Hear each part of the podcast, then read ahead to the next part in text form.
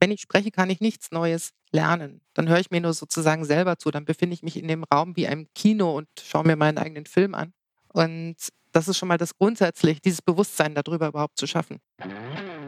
Hoi, Servus und herzlich willkommen bei einer neuen Episode von Mit Brille und Bart, deinem Podcast für Organisationsentwicklung, Coaching und Transaktionsanalyse von Armin Ziesemer und Thomas Böhlefeld. Hier erhältst du Impulse dazu, wie du Beziehung auf Augenhöhe gestaltest, deine Reflexionsfähigkeit förderst und einen bewussten Umgang mit Sprache lernst. Mein Name ist Armin Ziesemer und ich wünsche dir viel Inspiration bei dieser Episode. Sei dabei und komm mit.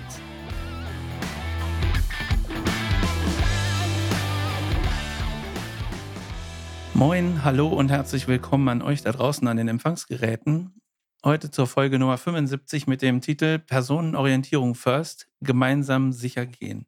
Äh, Im vergangenen September, also September 2022, war ich auf dem Agile by Nature Camp in Rheinseelen und äh, dort lagen Lobkarten aus. Und da habe ich von einem Teilnehmenden äh, im Anschluss an eine gemeinsame Unterhaltung so eine Lobkarte bekommen mit meinem Namen drauf und einer sehr wertschätzenden Rückmeldung dazu, wie unsere Begegnung auf diesen Menschen gewirkt hat. Das hat mich damals tief beeindruckt und ist ja auch ein sehr personenorientiertes Feedback, was da bekommen ist. Und wie sich der Kreis heute schließt, da könnt ihr gespannt drauf sein. Ich habe es nicht gewusst und bin auch überrascht worden, hat mit unserem heutigen Gast zu tun. Und bevor wir zu unserem Gast kommen, sage ich natürlich auch Hallo zu dir, Armin. Herzlich willkommen, freue mich, dass du wieder an meiner Seite bist. Hallo Thomas, ich möchte auch mal eine, eine wie heißt die Karte? Lobkarte. Ich möchte auch mal eine, eine Lobkarte, weil Wertschätzung ist ja etwas äh, ganz Wichtiges und Wesentliches in beziehungsorientierten, personenorientierten äh, Organisationen. Und ja, da würde ich mich mal freuen darüber. Bin gespannt, vielleicht an der Agile for, wie heißt die Messe nochmal? Der, der Agile by Nature Camp. Agile by Nature Camp, wo wir da vielleicht auch mal hinkommen und dort mal äh, uns so eine Karte schreiben können. Wir haben heute einen großen Tag. Erstmals haben wir in 30 Tagen die 2000er Schwelle überschritten von den Downloads äh, in einem Monat. Das freut uns sehr. Mit dem, was wir tun, mit dem, was wir an Wertschätzung auch in, in die Welt bringen möchten und auch mit unserer Überzeugung und mit, mit unserer Haltung immer wieder mal kontrovers und tiefgründig einfach mal zu sagen, wir sind der Meinung, dass gewisse klassische BWL-Denkmuster am Ende sind und dass viele auch Führungskräfte sich das Neue noch nicht trauen. Das äh, Start where you are, dass das Experimentieren und das Aushalten von unbekannten Zielen und von unbekannten Dauern, dass die ausgehalten werden sollen, damit man in dieser Zeit äh, damit irgendwie einen konstruktiven Umgang lernt. Das ist äh, mir und uns ja auch wichtig, Thomas. Und da freut es mich ungemein, dass wir heute einen Gast hier haben, Christine Neidhardt. Hallo Christine. Hallo Armin, hallo Thomas. Hallo Christine. Wirklich schön, dass du da bist. Wir hatten eine super schöne Vorbereitung auch. Äh, bin gespannt, wo uns das Gespräch heute hinführt. Stell dich doch unseren Zuhörerinnen und Zuhörern vor. Mein Name ist Christine Neitert. Ich komme aus dem schönen Bayern und beschäftige mich vor allem damit, wie Führungs- und Unternehmenskulturen sich heutzutage verändern und begleite diese in neue Räume. Nenne mich auch so ein bisschen Space Shifter und freue mich dann vor allem, wenn diese Kulturen verantwortlich von den Menschen in die Hand genommen werden und das lange überdauert und ich dann schon längst weg bin. Meine Frage kurz auflösen, die ich äh, ganz am Anfang geteasert habe mit den Lobkarten. Wie schließt sich denn nun der Kreis? Erzähl doch mal. Ja, die Lobkarten, das ist wirklich ein sehr persönliches Projekt von meinem Mann und mir, Martin Haider und mir. Das war ungefähr 2009 oder 2010 spätestens, wo wir uns sehr stark mit dem Thema Wertschätzung und Lobkärtchen auseinandergesetzt haben. Damals gab es aus Berlin die ersten Lobkärtchen, die ich da gesehen hatte, die kamen, waren von dem Wolperdinger Warenhaus damals. Uns haben die total gefallen. Wir haben mit denen experimentiert und dann haben wir angefangen, eigene herzustellen, weil wir gedacht haben, es wäre schöner, quasi, da steht nicht super drauf oder äh, exzellent, sondern man kann selber draufschreiben, was für ein Wort man da haben möchte und vielleicht muss es keine Bewertung sein. Und ähm, ja, und diese, diese Lobkärtchen, die haben wir jetzt über die ganzen Camps verteilt. Sind, glaube ich, schön, dass eines bei dir angekommen ist. Und ähm, und das Schöne ist, dass die einfach überdauern. Man kann die einfach nach zehn Jahren immer noch anschauen. Die freuen einen immer noch und versetzen uns dann, dann in diese Situation, wo man dieses Kärtchen bekommen hat. Und das ist natürlich ein ganz wesentliches Element, auch in einem Unternehmen, ähm, wenn man mit Wertschätzung arbeitet. Und Feedback gehört das positive Feedback auf alle Fälle dazu. Du hast ja einen ganz spannenden Werdegang. Du hast ja eigentlich ursprünglich mit Ökonomie genauso viel zu tun wie äh, ein Bauer im Manchester-Liberalismus, oder? Ja, also ich komme aus einer Unternehmerfamilie. Also in der Hinsicht habe ich natürlich was damit zu tun. Also ich komme aus einer Familie, mit die, äh, wo meine Eltern sind beide selbstständig gewesen. Das heißt, ich war es gewohnt, dass beide Eltern arbeiten. Und zu der Zeit, wo ich aufgewachsen bin, war das noch eher ungewöhnlich. Und ähm, in der Hinsicht, das war mein Zugang, glaube ich, zum Unternehmertum und zur Ökonomie. Und selbst habe ich dann Landwirtschaft studiert, war genau das Gegenteil. Obwohl ja vieles von der Ökonomie ja eben auch aus der Landwirtschaft kommt, wird ja vieles äh, daran gemessen. Die frühen Schriften der Ökonomen, die orientieren sich ja auch immer mal wieder am, am Landbau, am, so an, dies, an diesen Quellen. Und dich hat ja aber eben die, das Agrarstudium wesentlich auch beeinflusst. Ja, also ich habe, ich bin dorthin gekommen eigentlich, weil ich mir ein Studium ausgesucht habe, was ich wollte wissen, wie funktioniert eigentlich unser Leben, worauf baut das auf? Und da bin ich dann eben bei der Landwirtschaft gelandet, sage, ohne Landwirtschaft geht einfach überhaupt nichts. Da geht die ganze Ökonomie, geht überhaupt gar nicht, ne, wenn wir nicht unsere Nahrungsmittelversorgung haben. Und das wollte ich wissen, wie das geht. Und deshalb habe ich das studiert. Und es war sehr breit angelegt. Ich bin selber ein Generalist und ich fand das super spannend, dass man da so viele verschiedene, sehr unterschiedliche Fächer können musste damals.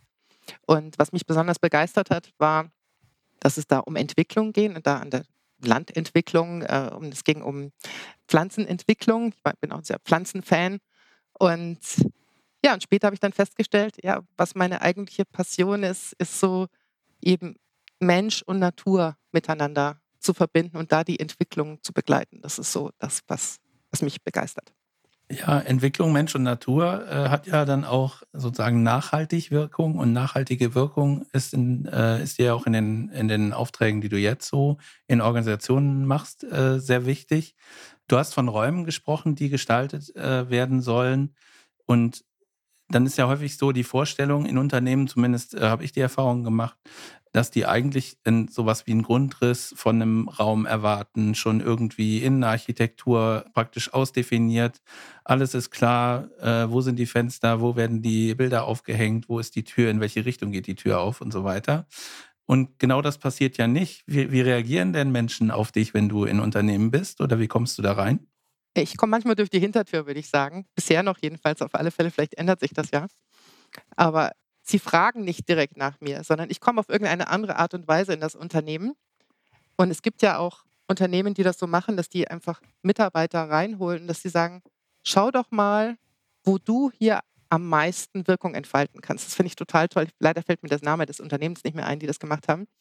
Ich mache das für mich selber. Also ich kreiere mir sozusagen meinen Job innerhalb des Unternehmens und schaue, wo ich da am besten Wirkung entfalten kann und sage dann ganz klar, dass ich bereichsübergreifend, unternehmensübergreifend dort eben die Veränderung begleiten möchte. Und das klappt dann auch irgendwann. Und wenn es nicht klappt, gehe ich auch wieder. Das ist eine wesentliche Haltungsveränderung. Wir haben es in der Einleitung schon gesagt, eben, dass Raum und Zeit von gewissen Themen nicht klar sind, dass man eben nicht einen bestimmten Nutzen erwartet oder ein bestimmtes Framework oder irgendwie so. Und wir haben ja in der Folge 51, liebe Zuhörerinnen, lieber Zuhörer, über den Zweck und seine Mittel gesprochen. Und wenn du einen Impuls dazu möchtest äh, über den Nutzen und die Haltung, dass eben das aufbricht, dass man sich davon löst, von Anfang an zu wissen, wohin die Reise gehen soll, dann kannst du gerne noch diese Folge dir anhören. Und das sind ja auch alte Führungsbilder oder einfach eine besondere Art von Führungsbildern, immer zu sagen, ich kenne das Ende, ich kenne das Ziel, ich kenne den Framework, Und du bist ja immer wieder mal so beschäftigt damit, dass du sagst, nein, eben das geht nicht. Und früher war es eben so und heute triffst du andere Menschen. Ja, ich, ich bin ja seit langem jetzt in der agilen Branche auch unterwegs oder, oder mit Agilität unterwegs oder mit diesen Ideen. Und da gibt es ja auch dieses Missverständnis, dass man eben die Frameworks wie Kanban oder Scrum als die Lösung nimmt und sagt, so wunderbar oder, oder safe, das setzen wir jetzt ein und damit lösen sich die Probleme. Und sie lösen sich meistens ja nicht damit, weil sie eben, das waren erste Annäherungen, wo man gesagt hat, naja, damit können wir die Werte, die wir gefunden haben im agilen Manifest, damit scheinen die ganz gut förderbar zu sein im Alltag. Aber das waren eben, ja, das waren erste Fundstücke, sag ich mal. Und es waren keine fertigen Architekturen, wie du das vorhin gesagt hast, Thomas. Ne? Und das wurde nicht verstanden.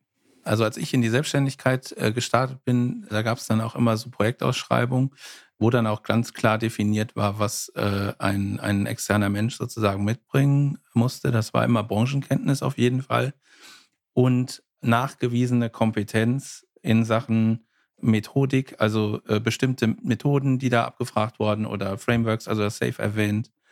Und ich habe so ein bisschen die Hoffnung durch dich bekommen, dass sich das ändert. Ist das tatsächlich eine Erfahrung, die du gemacht hast? Ähm, und woran machst du das fest? Ich glaube, wir müssen uns selbst diese Erfahrung kreieren. Ich glaube, es gibt sie nicht immer. Es ist genauso wie ich davon überzeugt bin, dass jeder sich den besten Beruf selber kreieren kann. Also ich glaube, dass wir einfach durch die Überzeugung dessen, dass wir das sind oder dass das, dass das gebraucht wird, dass es dadurch entsteht. Also wenn ich nicht selber davon überzeugt wäre, dass es so geht, dann würde dieser Raum vielleicht auch sich gar nicht öffnen. Und heutzutage bin ich, glaube ich, schon viel klarer, dass ich den Unternehmen das einfach sage, so geht's. Und wenn ihr das mit mir erforschen wollt, dann können wir miteinander zusammenarbeiten. Und dafür stehe ich und dafür, wenn ihr jetzt nur einen Scrum Master wollt für ein Team ja, oder ein Agile Coach in seiner ursprünglichen Verständnis, dann bin ich das nicht. Und ich glaube, das hilft viel, wenn wir uns klarer positionieren. Ja, und in, in Unternehmen, da, da gibt es ja auch immer mal so diese, diese Kompetenzenorientierung, wo ich auch wieder feststelle, nur schon auf den Begriff Ressourcen zu wechseln und äh, das zu nutzen, was da ist, äh, das fällt ja oftmals auch schon schwer. Und da dann zu schauen, ja eben, aber was, was braucht es denn in, diese, in diesen neuen Räumen, die du beschreibst, an, an Ressourcen, damit eben diese Räume auch aufgehen können? Sag mal, was du mit diesen Ressourcen genauso meinen würdest. Diese Ressourcen, da bin ich aber so ein bisschen immer, viele reden ja mit Ressourcen über Menschen, ne? da bin ich immer so ein bisschen so, ah, über was reden wir denn hier? Genau. Nein, wir sprechen weder über Geld noch über Human Resources. Wir sprechen wirklich das, was ein Mensch aus sich selber hervorbringen kann, um etwas gelingen zu lassen. Mhm. Ja, also ich glaube, wir als Menschen, wir brauchen ganz klar eine gute Beziehung zu uns selbst, damit wir da neue Dinge entstehen lassen können. Und da denke ich, dass wir als Begleiter da den Menschen helfen können dass das entsteht. Ja, interessanter Aspekt, den du eben auch erwähnt hast, ist ja, du hast irgendwie so einen Nebensatz gesagt, und, und wenn ich nicht wirke oder wenn das nicht funktioniert, dann gehe ich wieder. Jetzt ist ja so eine, so eine Veränderungsgeschichte, die in Unternehmen stattfindet und wo Menschen beteiligt sind, ist ja aus meiner tiefsten Überzeugung nichts, was über einen bestimmten Zeitraum abgeschlossen werden kann, sondern ist ja eher sowas wie eine unendliche Geschichte. Und irgendwann ist halt immer der Zeitpunkt gekommen, wo, wo du gehen musst als, als externer Mensch. Das, das ist die Rolle, das ist auch von vornherein klar und das ist auch äh, Teil des Deals, das ist auch okay so. Was ist denn für dich sozusagen ähm, ein, eine Situation, in der du sagst, jetzt gehe ich mit einem richtig guten Gefühl raus, auch wenn es noch nicht fertig ist?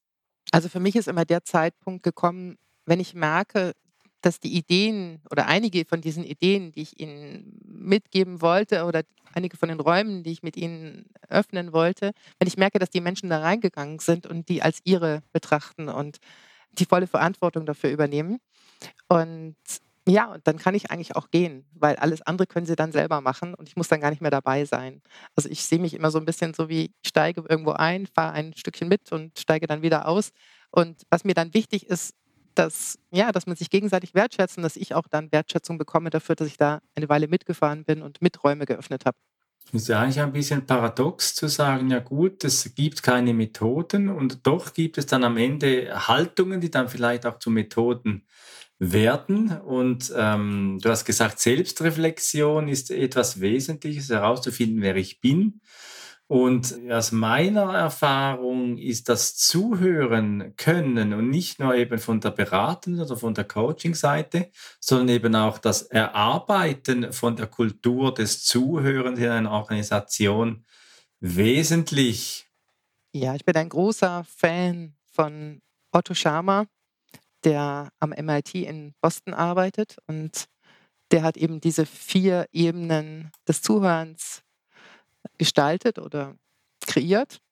Und in denen wird beschrieben, ja, dass wir so verschiedene Räume haben, wie wir zuhören. Und das zu verstehen, das ist manchmal, manchmal erzählen wir uns nur das, was wir eh schon wissen. Und das ist eigentlich die uninteressanteste Ebene.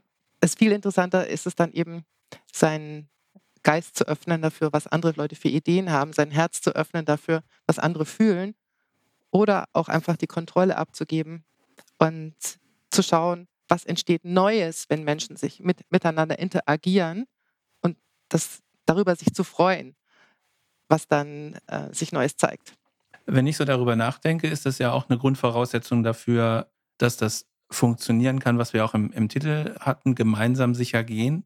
Wenn du sagst, ich gehe dann raus mit einem guten Gefühl und habe das Gefühl, die, die, können selber gehen, dann ist es ja, sage ich mal, eine Grundvoraussetzung, dass diese Menschen auch selbst reflektiert sind, auch als Organisation über sich nachdenken miteinander. Und dazu gehört auch, dass sie miteinander sprechen, aber eben genauso, dass sie sich einander gut zuhören und auch sensibel sind für die Gefühle und für äh, Ideen, die andere Menschen in der Organisation aufbringen und nicht von vornherein sagen, so, wir machen das jetzt Methode 1 oder 2 oder 5 oder so, sondern äh, wir gestalten das hier selber weiter.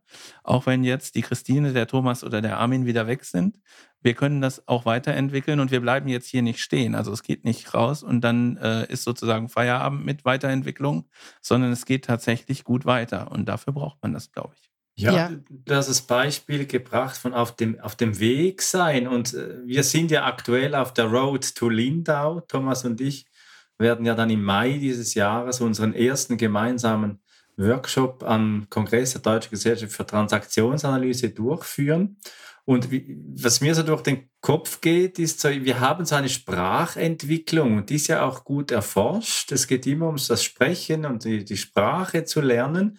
Aber das Zuhören, das wird ja irgendwo nirgends gelehrt oder gelernt. Wie förderst du diese Ressourcen, sagt wieder das Thema Ressourcen, die Ressource zuhören, wie förderst du die in Organisationen? Ja, das Wichtigste beim Zuhören ist eigentlich, dass ich nur zuhören kann, wenn ich nicht spreche. Wenn ich spreche, kann ich nichts Neues lernen. Dann höre ich mir nur sozusagen selber zu. Dann befinde ich mich in dem Raum wie einem Kino und schaue mir meinen eigenen Film an. Und das ist schon mal das Grundsätzliche, dieses Bewusstsein darüber überhaupt zu schaffen. Und dann natürlich das Zuhören immer wieder zu üben. Und eine meiner liebsten, an der Stelle ist es wirklich auch eine Methode vielleicht, ist es, mit Lernzirkeln zu arbeiten. Das heißt, die Menschen treffen sich längerfristig, sagen wir mal zehn, zwölf Mal auf alle Fälle, in gemischten Gruppen und unterhalten sich miteinander auf eine Methode, dass sie wirklich zuhören können dem anderen. Also dass zum Beispiel ein Check-in stattfindet. Und ein Check-in, da spricht immer nur eine Person, alle anderen hören zu. Und innerhalb dieser Lernzirkel können sie so nach und nach immer mehr den anderen verstehen, indem sie halt eben seine Probleme anhören. Und das ist eine wunderbare Methode, um zuhören zu lernen. Aber bedeutet natürlich auch, also du hast gesagt, dass sie sich mehr, mehrfach treffen und da auch entsprechend längerfristig unterwegs sind. Und das ist ja ein Zustand, oder eine, eine Anforderung eigentlich an die, an die Menschen und an die Organisation, die aus dieser BWL-Denke, wie wir sie ganz am Anfang mal bezeichnet haben, heraus ja gar nicht existiert. Also die Zeit ist nicht klar definiert, der Raum ist nicht klar definiert. Und das ist ja schon eine Frage, die häufig gestellt wird, ja, was sind, wann sind wir denn, wenn, wenn Sie jetzt hier anfangen, ne, wann, wann sind wir denn fertig?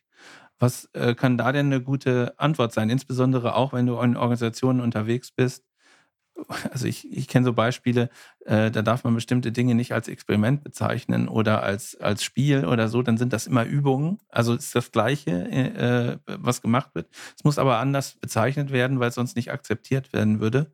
Wie ist das in den Situationen, in, du unter, äh, in denen du unterwegs bist? Vielleicht bin ich mit Menschen gerade unterwegs, die das gar nicht so fragen. Okay. Also deren Fokus da gar nicht so drauf liegt, sondern die wirklich ihren Fokus auf die Menschen haben, aus unterschiedlichen Gründen.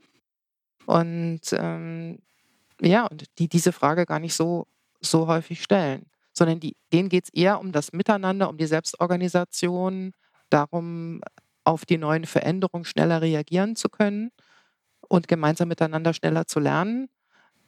Und der wirtschaftliche Rahmen, klar, der ist da, aber sie erlauben wirklich, dass neue Räume geöffnet werden. Das sind eben solche neuen Räume, dass die wirklich da sein dürfen, dass man dafür Zeit verwenden darf, dass man auch für Führung im Alltag Zeit verwenden darf. Diese Lernzirkel gehen bei mir oft über die Themen der Führung dann auch.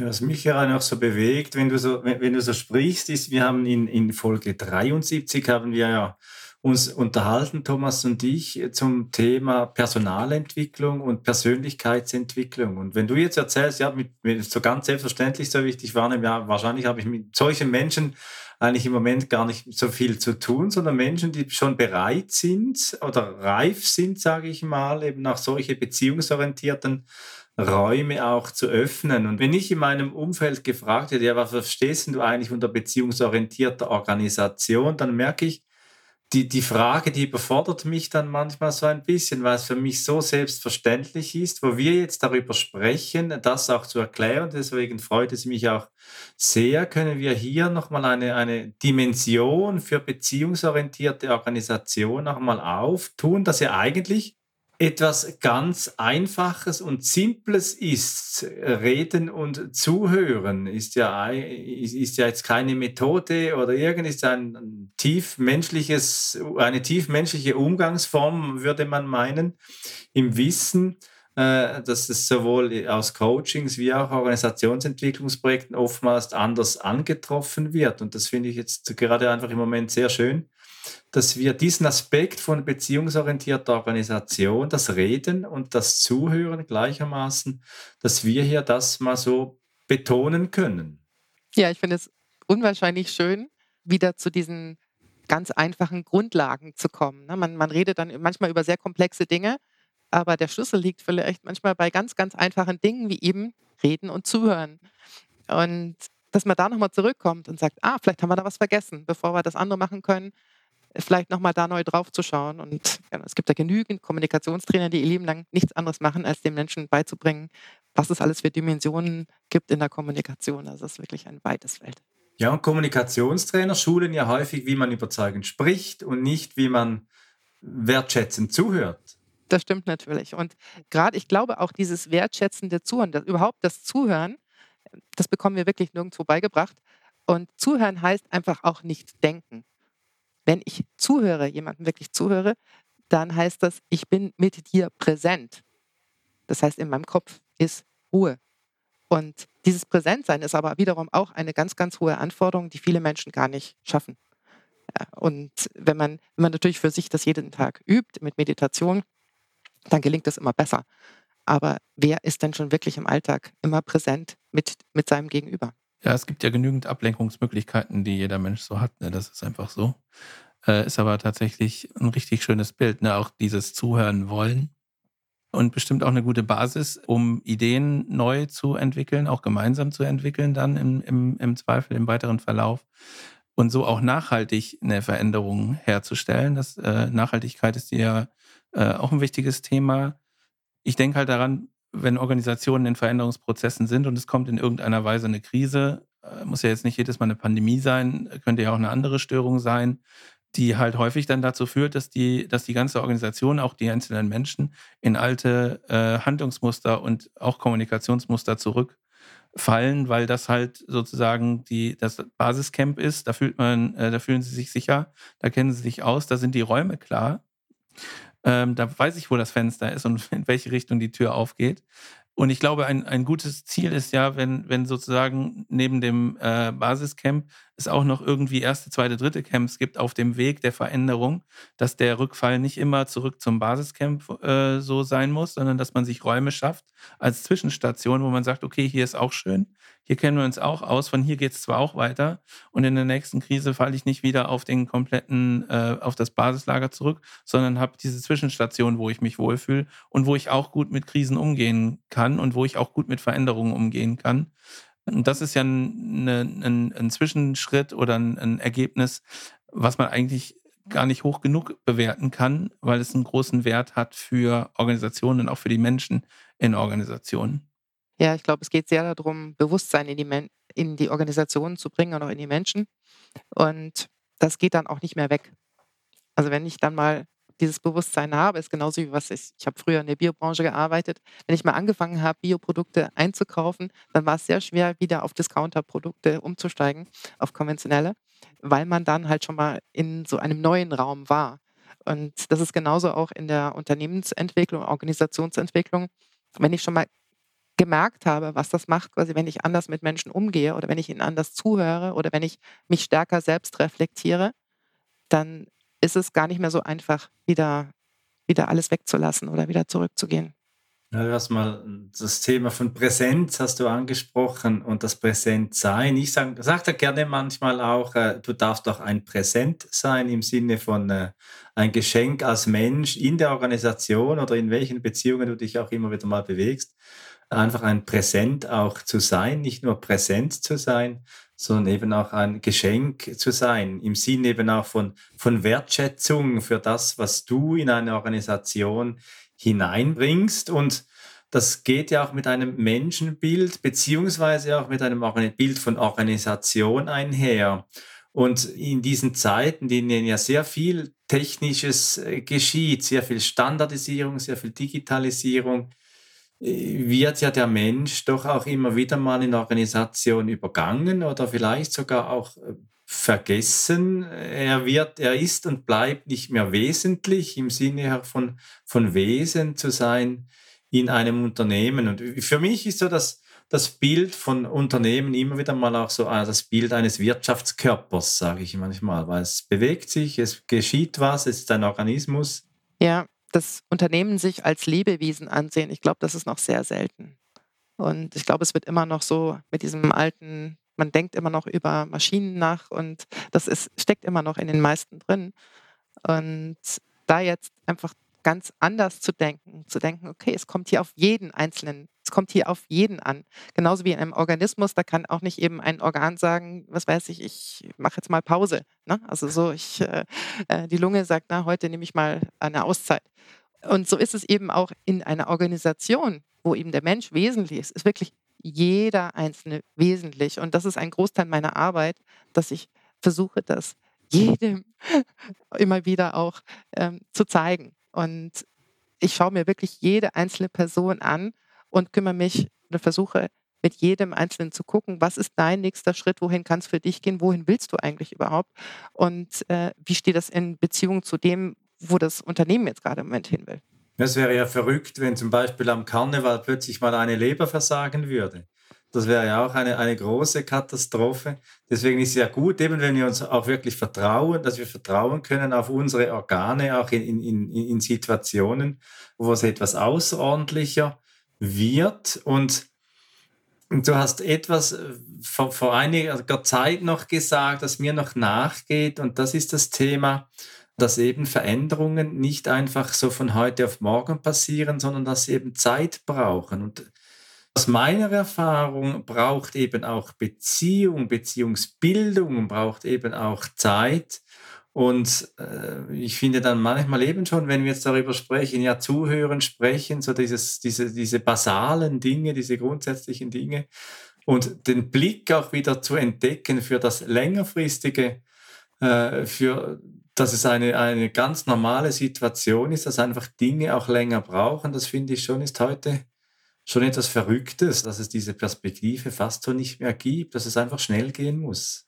Ja, vielleicht ist es die Verabschiedung eben von dieser Perspektive, die wir lange eingenommen haben, dass wir es eben sehr ökonomisch, sehr über ähm, Zahlen, Daten, Fakten alles betrachtet haben und gar nicht so organisch wie es eben in der, in der Natur ist. Und ja, und Beziehungen, wenn man allein denkt, also wie lange es braucht bei einem selber, bis man bestimmte Themen bearbeitet hat, das braucht Jahre, manchmal Jahrzehnte.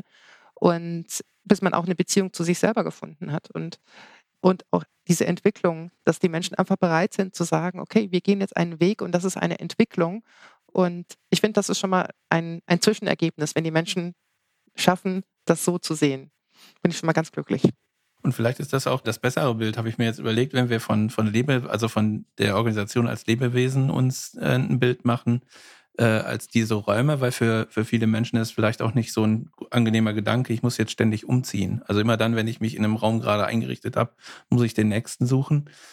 Würde dann eher dazu passen, äh, wie so das alte Bild auf Organisationen ist, also das als Maschine sozusagen, das muss irgendwie funktionieren. Die Abläufe sind klar, auch die Menschen in Organisationen müssen funktionieren und die Abläufe sind klar sondern dazu zu sehen, es, es ist alles irgendwie in Bewegung, alles ist irgendwie auch in Beziehung äh, und in Abhängigkeit vielleicht sogar voneinander äh, teilweise. Und sich dann zu überlegen, dass, dass diese Beweglichkeit, die, diese, diese ähm, ja, Lebendigkeit einer Organisation ein wesentlicher Faktor ist, äh, auch in Zukunft gut miteinander, ja, jetzt hätte ich beinahe zu funktionieren gesagt, aber das meine ich gar nicht, sondern am, äh, lebendig zu bleiben, das meinte ich. Weil dann, äh, dann ist, glaube ich, für, für jeden auch irgendwie oder für alle ist es dann irgendwie nachvollziehbar. Vielleicht, also manchmal, ich muss noch an den Kommunikationstrainer äh, denken, der irgendwie überzeugendes Reden ähm, beibringt. Es bedarf ja manchmal auch so ein bisschen Überzeugungsarbeit, äh, zu sagen, pass auf, da ist ein Raum. Äh, und wer den mal betreten hat, oder es, es, es gibt ein, ein, eine Art der Zusammenarbeit, der Kommunikation, der Beziehung in Organisationen, wenn ihr die einmal erlebt habt, wollt ihr nie wieder irgendwie was anderes machen, sondern ihr wollt in dieser Art und Weise zusammenwirken und zusammenarbeiten das liegt ja dann jenseits der Vorstellungskraft, sage ich mal, von Menschen und Organisationen manchmal. Und ähm, dann stelle ich mir das total schwierig vor, da den ersten, ersten Schritt zu machen. Das ist ja so ein Ding, wo ich häufig auch äh, auf geschlossene Türen äh, stoße, wenn ich sage, pass auf, ich kann euch nicht sagen, äh, wie der Weg genau aussieht und welche Zeit ihr dafür brauchen werdet. Und dann äh, sage ich schon, ja, okay, dann frage ich lieber, die andere, die hat mir gerade gesagt, ich brauche hier irgendwie sechs Wochen und dann ist alles gegessen. Da kommt man dann halt nicht rein. Und das ist schade so, ne? Auch für die, das, das, wenn ich darüber nachdenke, so, ja, die Menschen in den Organisationen, die brauchen ja eigentlich diese personenorientierte Veränderung. Die lechzen danach, meines Erachtens. Die wollen gesehen werden, die wollen gewertschätzt werden, die wollen mitgestalten und das zu unterstützen, finde ich große Klasse. Ja, es steht ja auch viel auf Leitbildern, stehen ja diese Begriffe auch oft mal drauf und ich habe vor ein paar Tagen mal das, äh, das Sprichwort, also nicht das Sprichwort, einfach die Aussage gehört, dass man ja heute auch oftmals nicht von Leitbildern, von, sondern von Leitbildern sprechen soll.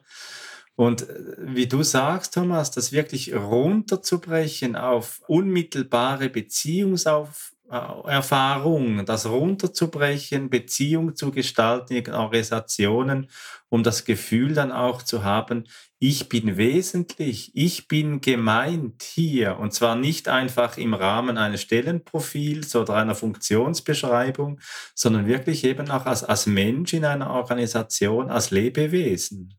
Ja, und ich glaube, die, die meisten Menschen, ich habe gerade so ein Bild vor Augen, die Menschen sitzen vor einer Suppe, aber der Löffel ist so lang eben, dass, dass du gar nicht nichts rauslöffeln kannst. Ne? Und ich glaube, das ist so, ich glaube, das ist so der Zustand in den meisten Unternehmen äh, von den Menschen, die ganz genau eigentlich so spüren, was es vielleicht bräuchte, aber es ist einfach nicht da. Und sie kommen einfach nicht ran.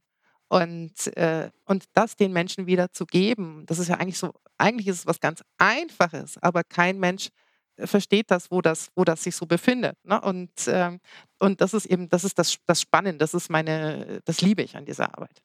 Ja, und wenn du jetzt vom langen Löffel sprichst, liebe Zuhörerinnen, lieber Zuhörer, ist, kennst du vielleicht diese kleine Geschichte nicht unbedingt? Du kannst die gerne mal irgendwo googeln. Eine kleine Hausaufgabe für dich ist eine schöne kleine Geschichte, wie man mit dem langen Löffel in Beziehungen geschickt umgeht. Finde ich äh, ganz schön. Bringst du das jetzt ein, Christine? Und äh, ja, wir könnten wieder ewig, wir kennen weder Zeit noch Raum bei äh, Thomas nickt, du, du nickst schon, ja. Ja, ist ja so. Ich meine, wir wissen am Anfang, äh, das ist ja so ein bisschen auch unsere Geschichte. Wir wissen ja am Anfang von so einer Folge nie, wie lange wird das jetzt eigentlich dauern. Wir geben uns zwar immer irgendwie selber den Rahmen, äh, funktioniert mehr oder minder gut, aber den genauen Zeitrahmen kennen wir nicht und wir wissen auch nicht, wohin uns die Folge bringt. Auch wenn wir ein paar Dinge vorher besprechen, aber das Gespräch ist immer einzigartig. Äh, und das macht es aus. Das ist für mich ein, ein super äh, Lernerfolg immer, immer wieder. Deswegen höre ich auch gerne zu, wenn andere Menschen was sagen. Und das hat mich total gefreut heute, dass wir in dieser Folge ein so schönes Thema gemeinsam besprechen konnten. Ja, ja, also wirklich für mich auch ein immens wertvolles Thema. Reden, zuhören, auch das Reden genügt, das Zuhören genügt. Es braucht nicht viele Zertifikate, es braucht einfach auch die Perspektive, das Gegenüber als Menschen auch zu sehen in einer, in einer Organisation. Und es gibt ja also so diese Metapher, dieses Sprichwort in verschiedenen Kulturen kommt das her, das Thema von äh, Aktion, Reaktion, Stimulus, Response aus der Transaktionsanalyse. Und Tyson Juncker Porter, der australische Philosoph, glaube ich, ist der, der hat in seinem Buch geschrieben, Zen Talk heißt das Buch, Somewhere between action and reaction is a interaction and that's where all the magic and the fun lies. Und ich glaube, äh, das, was Viktor Frankl da mit Freiheit beschreibt, für mich ist das Thema von Magic and Fun einfach noch ein bisschen emotionaler auch gefühlt als nur mit dem hehren Wert der Freiheit. Aber genug der, der großen Reden, Christine, das Schlusswort, das gehört dir. Ich glaube, bei uns Menschen, wir kommen am meisten vorwärts, wenn wir demütig mit uns selbst um oder mit der Welt umgehen und äh, uns selbst reflektieren und zulassen, dass wir einfach Mensch sind mit Fehlern und uns auch da in dem Alltag so zeigen. Und ich glaube, dann kommen wir da auch in den Führungskulturen weiter und dann entsteht auch eine ganz, ganz neue andere, andere Welt. Wenn dir diese Episode von Mit Brille und Bart gefallen hat, dann zeig uns das mit deinem Like und abonniere gleich den Kanal, damit du keine Folge verpasst. Alle Links zur Folge findest du in den Show Notes. Da findest du auch unsere Kontaktdaten, wenn du uns etwas mitteilen möchtest. Wir sind verfügbar in Deutschland, Österreich, der Schweiz und natürlich remote, wenn du Orientierung und Begleitung für deine Veränderungsprozesse suchst. Teile diesen Podcast mit Menschen, die davon profitieren können und lass eine Rezension bei Apple Podcast da. Ich bin Armin und wünsche dir bis zur nächsten Episode eine gute Zeit. Komm mit und verbinde Perspektiven.